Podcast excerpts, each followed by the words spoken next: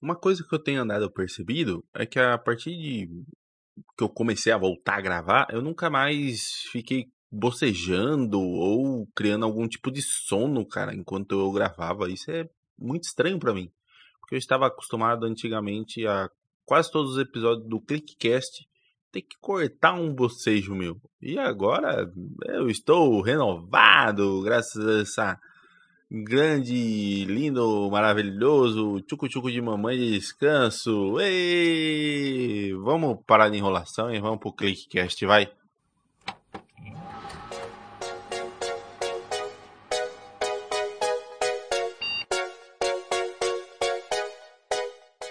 Eu sou Cássio Nascimento e seja muito bem-vindo a mais um Clickcast.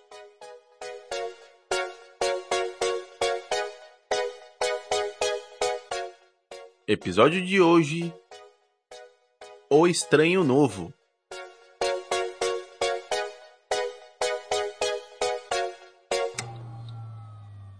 Meio louco, né, esse nome de episódio aí, mas ele vem bem a calhar.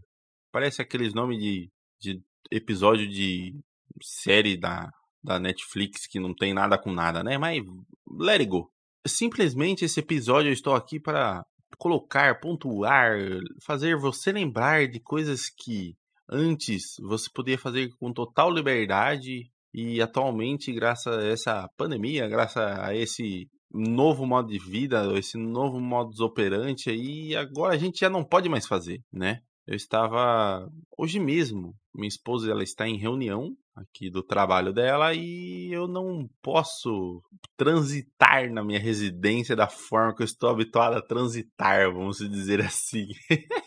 Acho que seria a melhor forma de descrever esse episódio. Por quê? É, a gente tem que nos adaptar, né, no, nos fazer algo novo, nos forçar a algo novo, basicamente aí desde que começou essa pandemia, quase todo momento, coisa que a gente não estava muito habituado a nos, a nos fazer, né? Nos fazer a fazer. Por quê? Principalmente é algo, eu vejo que é algo psicológico nosso, né? De realmente nos transformar e nos fazer novo, nos fazer nova pessoa, vamos dizer assim. A gente tem que muitas vezes nos forçar a não fazer determinada coisa ou fazer determinada coisa e essas videochamadas, essas conferências, esses grupos, né, de trabalho que foram criados devido à pandemia, eles mostram bastante isso, né, que as pessoas ali estão sempre se reportando, sempre querendo mostrar serviço, coisa que já no, no trabalho normal já acontecia, né? Mas né,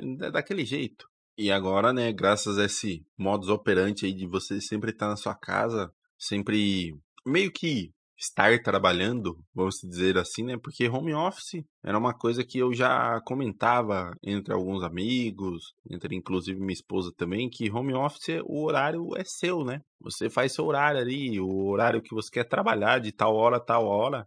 Você faz pausas e assiste aquilo que você quer assistir, faz aquilo que você quer fazer, pode ir até o mercado se quiser. Né? Afinal de contas, você é, entre aspas, o seu chefe. Porém, esse, essa história aí do home office, agora com essa questão da pandemia, muitas pessoas são CLT, né? São registradas aí em carteira. E não é bem assim que, infelizmente, o home office funciona para essas pessoas, né? Elas têm que mostrar serviço, elas têm que, entre aspas, bater o cartão de ponto delas ali e trabalhar para valer, né? E, mano, não é assim que eu vejo que tá, funciona o trabalho home office. O trabalho home office realmente tem que ser algo um, é, um pouco mais libertador do que constrangedor e prisional, vamos dizer assim. Por quê? Você está no meio de uma pandemia, cara. Você já está preso na sua casa e você tem que ter que se prender em um horário para ir e vir aí no seu trabalho. Isso com certeza fez com que muitas pessoas tivessem aí os burnouts da vida e crises de ansiedade, crises depressivas e tudo mais. Isso com certeza auxiliou muito, porque a nossa residência né, é um local onde, bem dizer, a gente tem maior liberdade. A gente pode criar maior liberdade, né? E com essa questão do home office, que foi implantado e inserido brutalmente de forma brutal mesmo na sociedade aí. Cara, não, não funciona dessa forma. Porque realmente o home office é para ser algo libertador, né? É algo para que a pessoa ela faça o seu horário, ela não se estresse com o trabalho e consiga entregar algo melhor e algo maior no final da rotina dela ou de dia, né, ou da semana, ou até mesmo mensal aí, né? Pelas histórias que eu escutei, pelas os relatos aí de muitos amigos, né, próximos, até mesmo da, da minha esposa, não foi o que aconteceu, muito pelo contrário, teve pessoas aí que tiveram crise de ansiedade, teve pessoas que tiveram crises depressivas. Então, realmente o home office, né, não funcionou como deveria funcionar. Pelo menos não para a grande sociedade que está acostumada a ir lá, bater o seu cartão, ficar no, no trabalho e fazer o seu dia a dia normal aí, sem precisar se preocupar com outras coisas, né? Vamos dizer assim.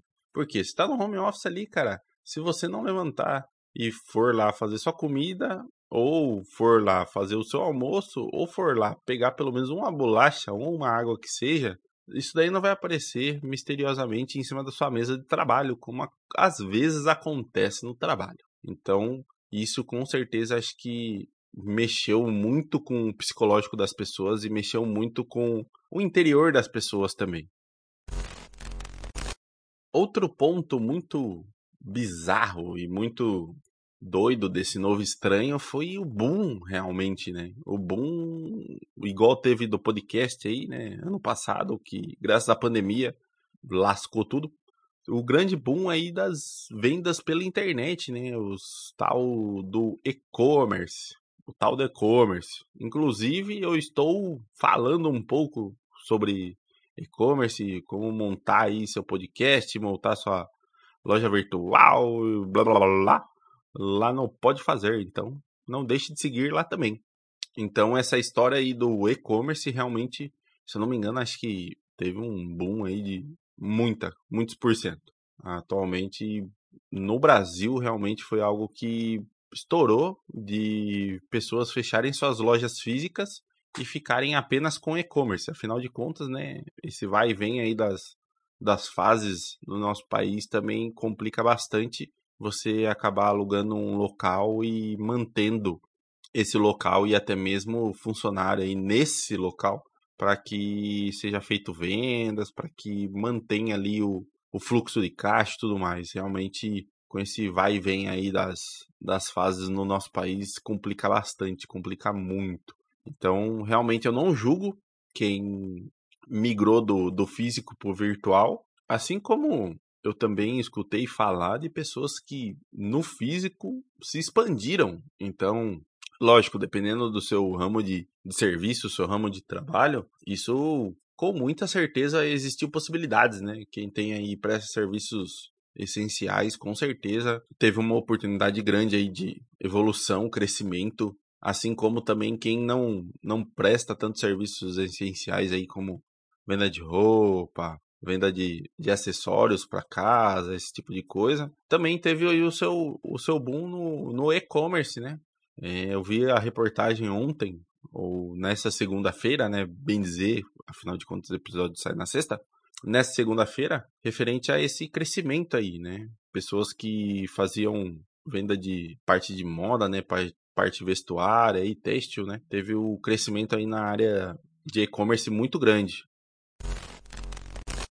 E vamos dizer assim que também com, com esse crescimento do e-commerce, né, também teve que existir, né, um melhoramento, vamos dizer assim, um, um upgrade na questão de dados, né, dados móveis aí, dados de internet mesmo, né? Tanto fibra quanto internet comum aí que a pessoa recebe na sua casa. Por quê? Cara, seja para um e-commerce, seja para um, uma reunião, seja para um envio de arquivo, seja para um envio de e-mail, uma atualização de planilha online aí, você precisa ter uma internet realmente de qualidade ou funcionando corretamente, né? Pelo menos. Coisa que no Brasil é muito complicado também. Isso, isso daí, inclusive, foi um, um dos pontos né, principais na questão do, do ensino, né? Teve escolas, pelo menos aqui no estado de São Paulo, que forneceram né, chips, né, chips de telefonia aí normal mesmo para alunos um pouco mais carentes para que eles